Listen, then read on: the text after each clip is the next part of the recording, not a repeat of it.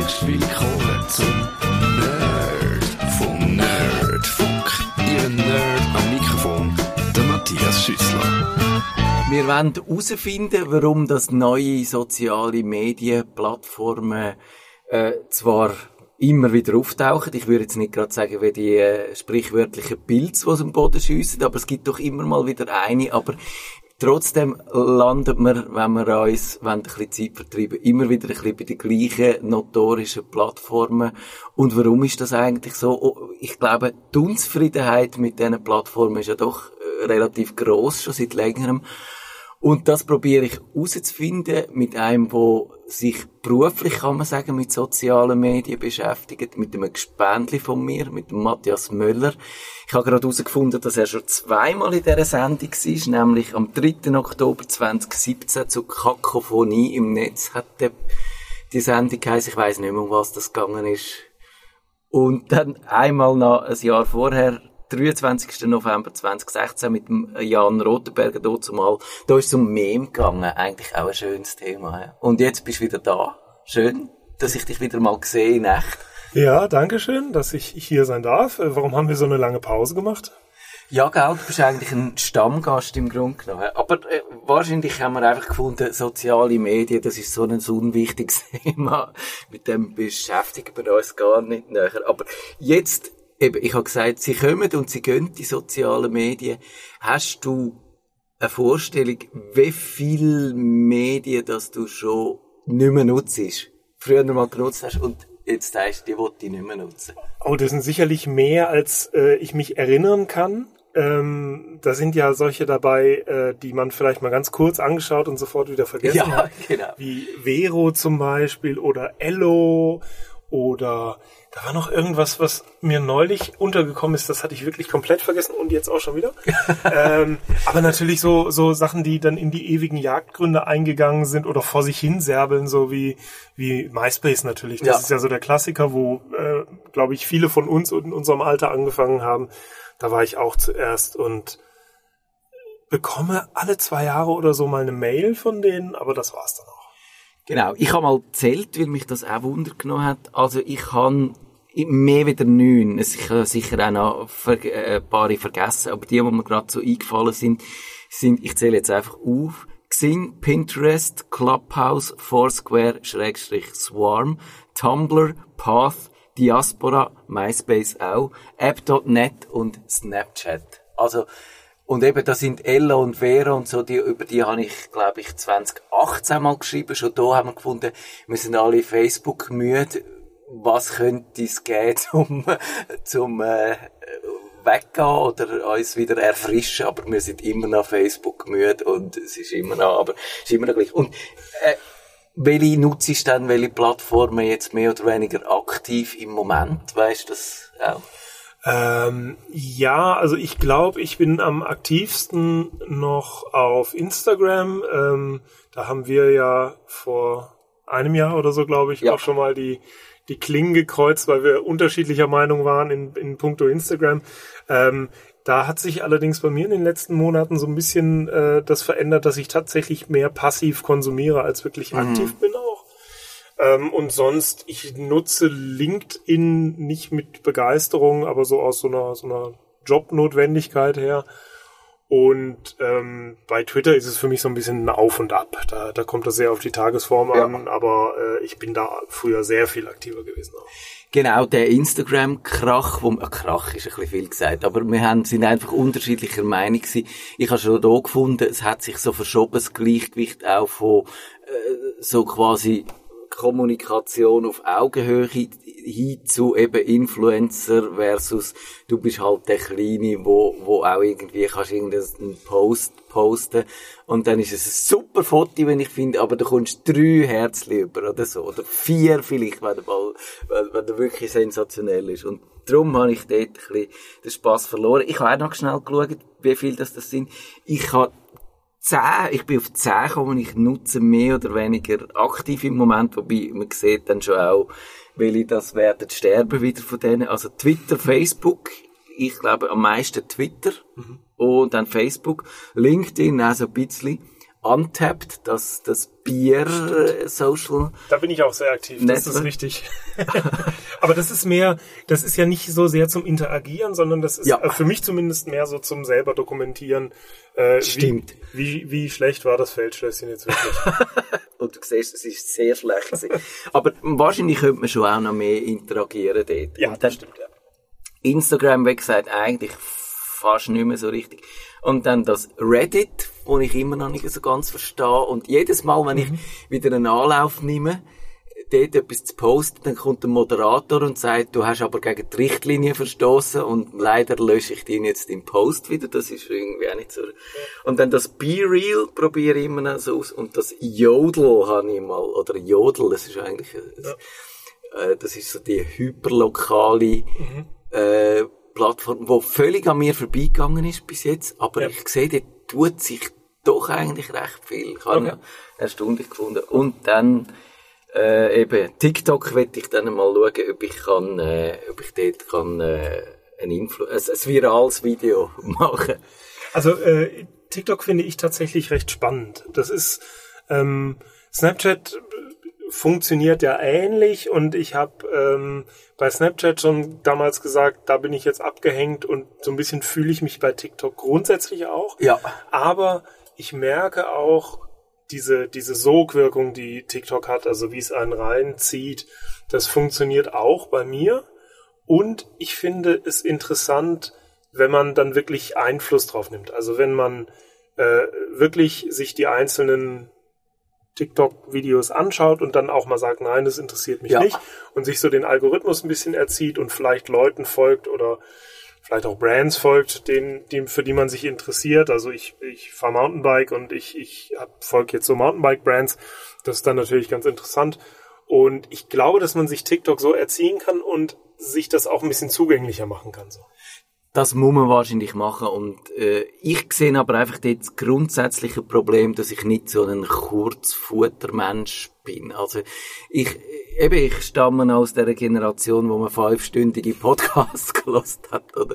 Und dann ist natürlich so das TikTok-Video einfach ein bisschen, und, und mir ist es oberflächlich, aber jetzt du, hast du mal etwas tiefschürfendes schon gesehen, so vielleicht im Zusammenhang mit dem Ukraine-Krieg hat es doch schon Leute gegeben, die das auch ein bisschen anders eingesetzt haben. Auch TikTok, oder? Ähm, ja, tiefschürfen wäre ein bisschen zu viel gesagt, glaube ich. Ich finde es recht interessant, wie mit solchen Themen wie dem Ukraine-Krieg umgegangen wird. Ein schweres Thema, ähm, was auf TikTok dann aber manchmal mit so einer Leichtigkeit angegangen wird, Ja. dass es mir fast unangebracht erscheint. Aber es gibt zum Beispiel Medien wie ähm, wie die Washington Post, die ist sehr aktiv auf TikTok und behandelt da auch so Themen.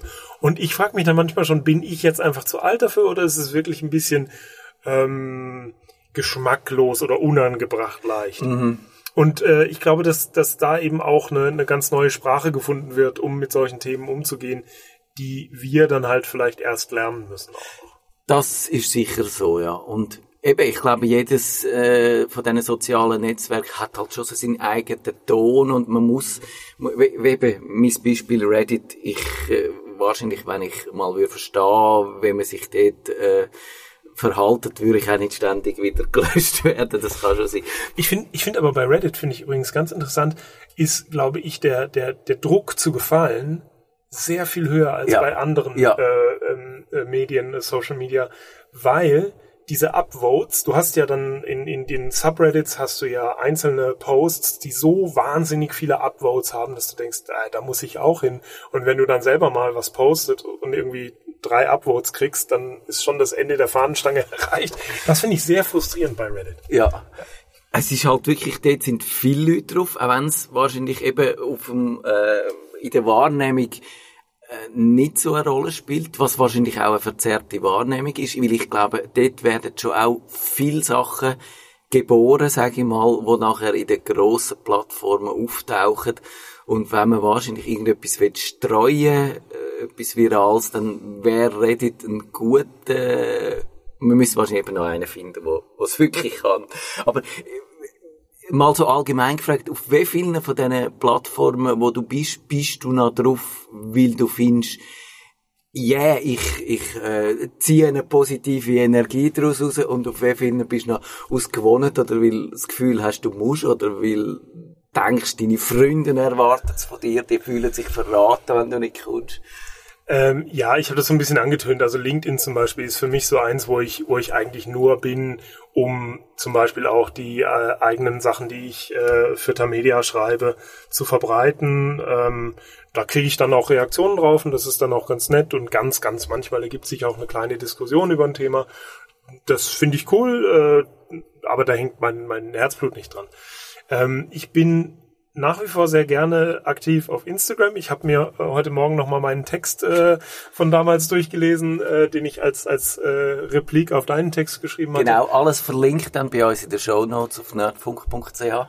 Und äh, ich habe gefunden, ich kann immer noch sehr gut zu dem stehen, ja. was ich damals geschrieben habe, weil was ich wirklich schätze äh, an Instagram ist, dass ich dort mit sehr vielen Leuten verbunden bin, zu denen ich im echten Leben ja.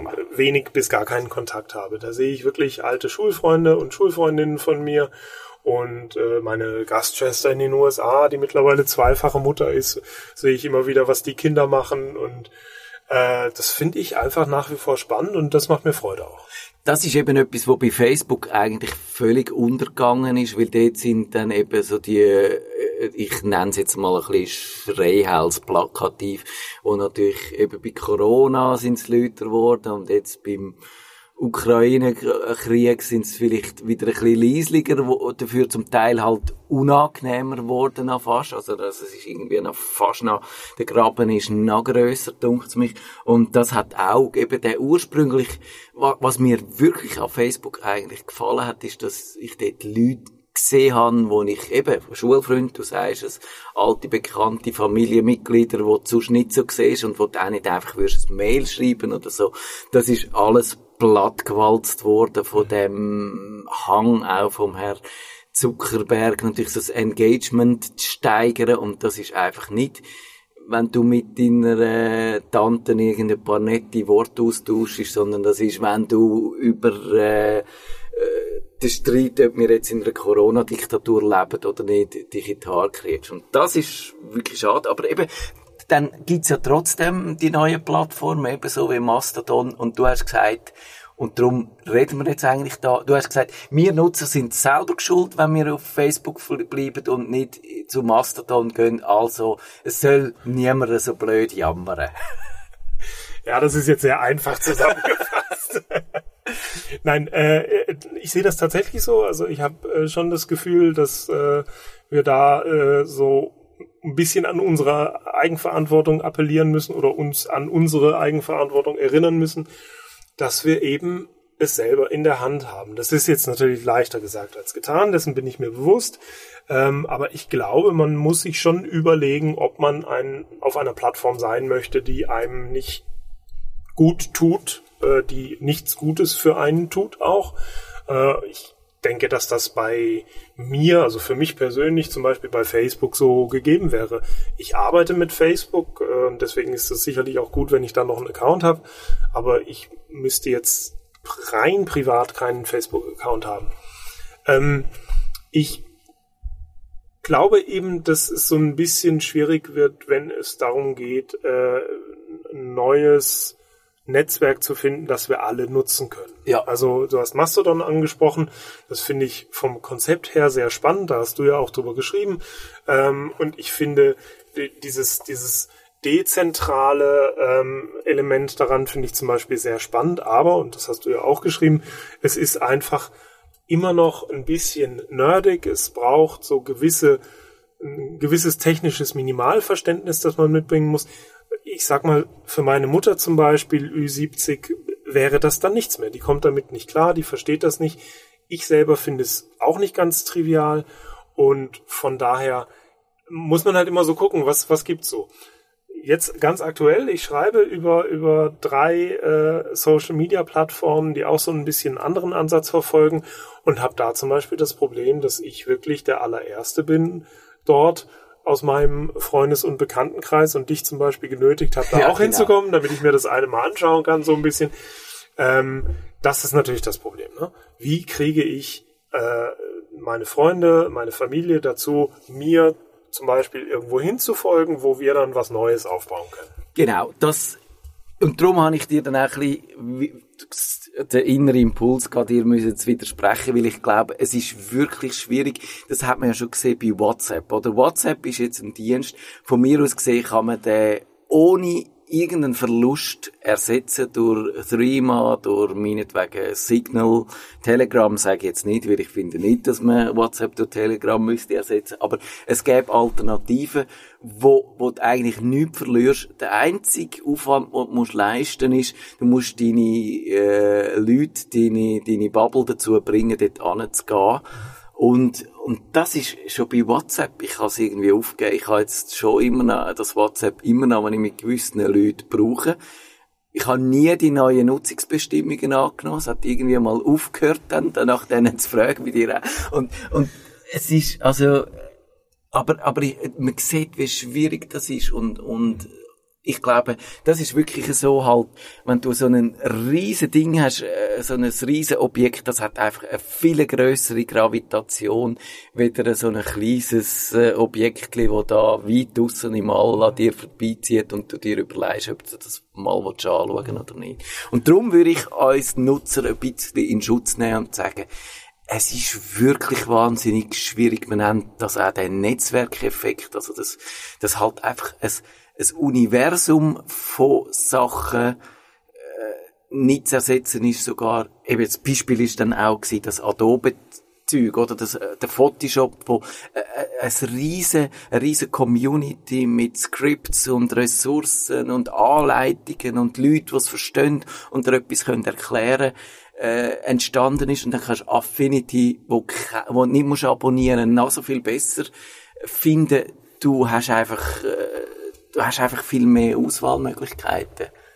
Ja, das äh, ist nicht, da hast du einen Punkt, das ist schon so. Also die, viele Leute sind irgendwie so locked in, äh, ja, locked auf, in, auf genau. einen Service irgendwie, das kenne ich selber auch. Äh, ähm, ich glaube aber, dass wir äh, zumindest diejenigen, die so, so ein bisschen technisch versiert sind, beziehungsweise auch die jüngeren Generationen dahin kommen, dass wir uns diversifizieren werden, dass mhm. wir verschiedene Dienste nutzen werden. Ich merke, dass du hast das angesprochen mit den Nachrichtendiensten. Ich habe das ähm, bei, bei denen gemerkt. Ich nutze wirklich aktiv die vier, die du genannt hast. WhatsApp, ähm, Signal, Telegram und Threema. Die nutze ich wirklich alle vier aktiv nebeneinander mit verschiedenen äh, Freunden, Kollegen und die Familie tatsächlich hauptsächlich auf WhatsApp noch.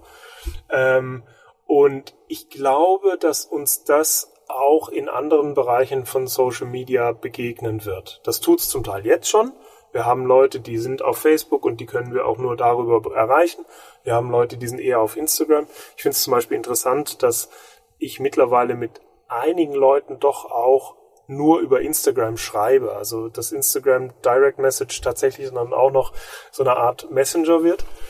Ähm, und ich glaube, dass da nämlich auch die Chance besteht für neue Social Media, die ein bisschen anderen Ansatz äh, haben. Ich könnte mir zum Beispiel eben vorstellen, diese, diese Hallo-App, über die ich aktuell schreibe, kann ich mir tatsächlich gut vorstellen für Familien. Mhm. Dass man dort seine Familie versammelt, also ich meine jetzt die größere Familie mit Großeltern und äh, Tanten und Neffen und Nichten und Cousins, dass man dort dann wie so einen Raum einrichtet für die. Das wird sich, glaube ich, zeigen, dass bestimmte Social-Media-Netzwerke auf bestimmte Funktionen auch zielen. Das finde ich einen sehr spannenden Ansatz. Das heißt ja, dass du eigentlich nicht würdest erwarten, dass jetzt mal das Facebook dann in einem riesen Klapf implodiert und dann nicht mehr da ist. Außer sie tun tatsächlich vielleicht uns ablosen über unsere Smartphones, wenn wir ja immer... Selbst dann. Selbst, also selbst dann nicht. vermutlich hast du recht. Und sondern dass sich dann einfach ausdifferenziert und dass man dann und das habe ich tatsächlich schon gemerkt. Ich ha, ich bin nicht mehr so viel auf Facebook. Ich habe es nicht gelöscht, also nicht Hashtag Delete Facebook, aber ich habe es aus meinem Browser rausgeschmissen. Ich habe jetzt mir in meinem Smartphone mit Bildschirmzeit ein Limit gesetzt von einer Viertelstunde oder 20 Minuten vielleicht oder so. Und das hat so meine Nutzung sehr zurückgefahren und dann auch wieder ausdifferenziert. Ich probiere jetzt wieder mehr, mehr mit Mastodon zu machen und, und äh, das könnte ich mir gut vorstellen. Und das ist wahrscheinlich vielleicht sogar auch, wenn man sieht, die Gefahr, die der Mark Zuckerberg würde sehen, wo ihm droht, indem er halt sobald nur irgendein Konkurrent über eine gewisse Schwelle ausgeht, er probiert den entweder aufzukaufen oder zu kopieren, weil er genau sieht, dass wahrscheinlich das, das eigentlich sein Geschäftsmodell so am nachhaltigsten könnte bedrohen. Ja, das ist richtig. Ich glaube aber, dass die, dass diese Strategie nicht dauerhaft aufgehen wird, weil Facebook kann nicht alles und kann nicht alles sein. Ähm, und ich finde, man sieht es auch bei TikTok gerade sehr gut. Also äh, auf Instagram und zum Teil auch auf Facebook sind weitgehend die Funktionen von TikTok kopiert worden oder zumindest die zentralen Funktionen. Und ich habe das Gefühl, dass TikTok es einfach geschafft hat, eine eigene Kultur zu zu generieren, also dass auch wirklich die Leute auf, also die User auf, auf TikTok das geschafft haben. Und ich glaube, dass gerade TikTok eben ganz gut zeigt, dass es doch nicht oft und wahrscheinlich nur alle fünf Jahre äh, ein neues Produkt, ein neues soziales Medium geben kann, das dazu stößt. Ja. Und ich glaube eben, wie du ganz richtig gesagt hast, ich glaube nicht, dass, dass Facebook komplett untergehen wird, äh, es sei denn, es wird irgendwie vielleicht zerschlagen oder so, was ich allerdings auch nicht glaube, dass das passieren wird. Ähm, ich glaube, dass wir uns auch entscheiden müssen, wie wir Social Media nutzen, beziehungsweise welches soziale Medium wofür geeignet ist. Es gibt ja, glaube ich, zwei Nutzungen, über die wir jetzt gesprochen haben. Das eine ist wirklich, um in Kontakt mit Leuten zu bleiben, die wir kennen, Freunde, Familie. Und auf der anderen Seite dass wir mit, ähm, dass, dass, dass wir mehr entdecken, also dass mhm. wir Influencern folgen, dass wir Meinungsmachern irgendwie folgen, dass wir Leuten folgen, die wir vielleicht irgendwie aus dem erweiterten Netzteil kennen. Also uns interessiert, was Sascha Lobo erzählt und dann folge ich dem auf Mastodon, aber meine Mutter wird nicht mit mir auf Mastodon ja. kommunizieren. Ja. Das ich, könnte mir vorstellen, dass du da recht hast. Das macht es natürlich irgendwie dann auch wahnsinnig viel komplizierter wieder. Du hast dann noch mehr Plattformen. Du hast, also bei, de, bei all diesen Messenger, ich schaffe es nicht mehr, mich nachher zu erinnern, wo dass ich was noch sollte beantworten. Und das, das irgendwo äh, widerspricht also ein bisschen meiner Vorstellung, dass, dass ja, äh, das Netz irgendwie ein, ein universelles Kommunikationsmittel soll sein, wo dann so in einzelne Teilkanäle zerfleddert, wo du dann irgendwie genau musst noch wissen, was für welchen brauchst und irgendwie von der, von der Ausdifferenziertheit und von der Ansprüche her auch nochmal eben die Anforderungen grösser werden, dass du auf dieser riesen Klaviatur, die du dann da zur Verfügung hast, richtig spielst. Ich glaube, das ist auch so ein bisschen von dem, was ich meine, wenn ich von Selbstverantwortung rede oder von Eigenverantwortung spreche. Ähm, ich glaube, wir können es, und also das klingt jetzt ein bisschen ähm, äh, predigermäßig, was ich erzähle, aber ich glaube tatsächlich, wir können es uns nicht leisten, faul zu sein ja. und einfach nur das eine zu kommunizieren. Ich glaube, dass uns das, das einschränkt, also ich glaube, dass das auch nicht so spannend ist, einfach immer nur auf sagen wir mal, Facebook zu sein und uns mit Facebook zu begnügen. Ähm, ich glaube, dass das eigentlich ja auch das ist, was das, das Internet und das World Wide Web ja auch ausmacht oder ursprünglich ausgemacht hat, in dem Gedanken, dass man halt wirklich rausgehen kann, auch auf die weit entfernten Äste und dort noch was entdecken kann. Und ich glaube, dass das so ein bisschen die Arbeit ist, die wir uns zumuten müssen. Mhm. Klar, das wird dann sehr aufwendig. Ich weiß, du hast, als wir gesprochen haben vor, vor zwei, drei Wochen, als ich den Text geschrieben hatte, haben wir darüber gesprochen, dass das dann ja wie so ein Fulltime-Job wird letzten Endes. Da muss sich jeder letzten Endes überlegen, wie viel Zeit er oder sie bereit ist zu investieren. Ähm, ich glaube, wenn man so ein bisschen angefressen ist und so ein bisschen nerdiger unterwegs ist, so wie wir zwei vielleicht, dann ist man bereit, mehr zu investieren und dann muss ich halt gucken, dass ich vielleicht 20 Minuten weniger in Facebook investiere und 20 Minuten dann noch auf zwei neue Kanäle. Ja, da würde ich dir grundsätzlich nicht widersprechen. Also ich glaube einfach nur zurücklehnen und alle Schuld am Zuckerberg zuschieben, das ist schon einfach. Andererseits, und oder mal noch so gefragt, ich äh, habe da so ein bisschen rausgehört, dass du nicht glaubst, dass irgendwie eine politische Einflussnahme etwas könnte bringen eben Zerschlagung von Facebook glaubst du nicht. Auch Regulierung sehe ich dir an, bist eher skeptisch. Äh, ich möchte mich nicht als äh, völlig äh, netzlibertären Menschen dargestellt wissen jetzt. Nein, ich fände tatsächlich eine, eine Regulierung begrüßenswert. Eine Zerschlagung weiß ich nicht, ob das zielführend Ja. ist, ähm, weil ich Ich bin da brutal und würde sagen, wieso nicht? Wenn man sieht, äh, dass tatsächlich irgendwie die, die, all die Messenger und alles, was da im Facebook, in dem Meta steckt, wieso nicht über, laut über eine Zerschlagung nachdenken? Wäre es nicht besser, äh, Facebook hat gelogen, wo sie gesagt haben, sie werden WhatsApp und, und Facebook die Daten nie zusammenführen, jetzt machen sie es. Also, wieso nicht zerschlagen? ich bin mir halt einfach nicht sicher, äh, wie, wie weit zu Ende gedacht das dann ist. Also äh, es, es, man hört das auch von Politikerseite, gerade in den USA, von der Linken ja auch immer wieder, dass nach einer Zerschlagung äh, gerufen wird. Aber ich habe noch nicht gehört, dass jemand mal über das danach gesprochen hat. Ja. Also was kommt dann danach? Ähm, weil selbst wenn du jetzt Meta zerschlägst in Facebook, in WhatsApp und in Instagram, sind das drei immer noch drei unglaublich große Unternehmen, die unglaublich viel Marktmacht haben. Und dann müsste man eigentlich schon darüber nachdenken, äh, wie will man die denn dann noch regulieren, weil ich glaube dann, dass die gleichen Probleme wieder auftreten und dann wird sich das trotzdem irgendwie syndikalisieren auf eine schlechte Art. Und ähm, das, das finde ich so ein bisschen schwierig. Regulierung, äh, wie das zum Teil von der EU angedacht wird, finde ich interessant, ist auch nicht ganz unproblematisch, weil man unter im schlimmsten Fall ja letzten Endes die Kontrolle wegnimmt von den Konzernen und hingibt zur Politik. Und allzu viel Kontrolle von der Politik möchte man ja auch nicht haben. Ja. Ich bin mir nicht ganz sicher, was da der Königsweg sein kann. Aber auch hier gilt letzten Endes, wir müssen auch ein bisschen mitmachen. Das, äh, einverstanden, absolut. Und ich würde eben auch, wo ich glaube ich wirklich einen Regulierungsbedarf sehe, ist in dem Bereich, ich habe dann da in unseren Shownotes noch einen Beitrag, wo, äh, was man auch immer mal wieder liest, was sagt, eben die Algorithmen, die sind halt wirklich so drauf trimmt, uns bei der Stange zu behalten und und uns einzuziehen und uns schwer zu machen, auch sagen, uns wieder loszulösen. Ich habe dann da, glaube ich, beim, wo ist das gewesen? Sehen ich es gerade.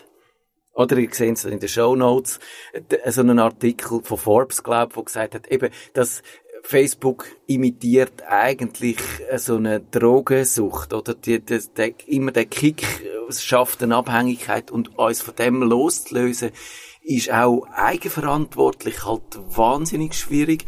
Und wenn man da jetzt könnte sagen, irgendwo muss man einfach, äh, was die Algorithmen machen, muss ein bisschen transparenter werden. Man muss, ob dann das staatliche Regulierung ist oder ob man einfach irgendwelche Gremien hat, die da drauf schauen oder ob die Open Source macht oder wie auch immer, da können wir dann noch des Langen und des Breiten darüber diskutieren. Aber dass man dort auch am Nutzer wieder ein bisschen mehr Möglichkeit überhaupt gibt, eigenverantwortlich zu sein, das würde ich schon noch wichtig finden.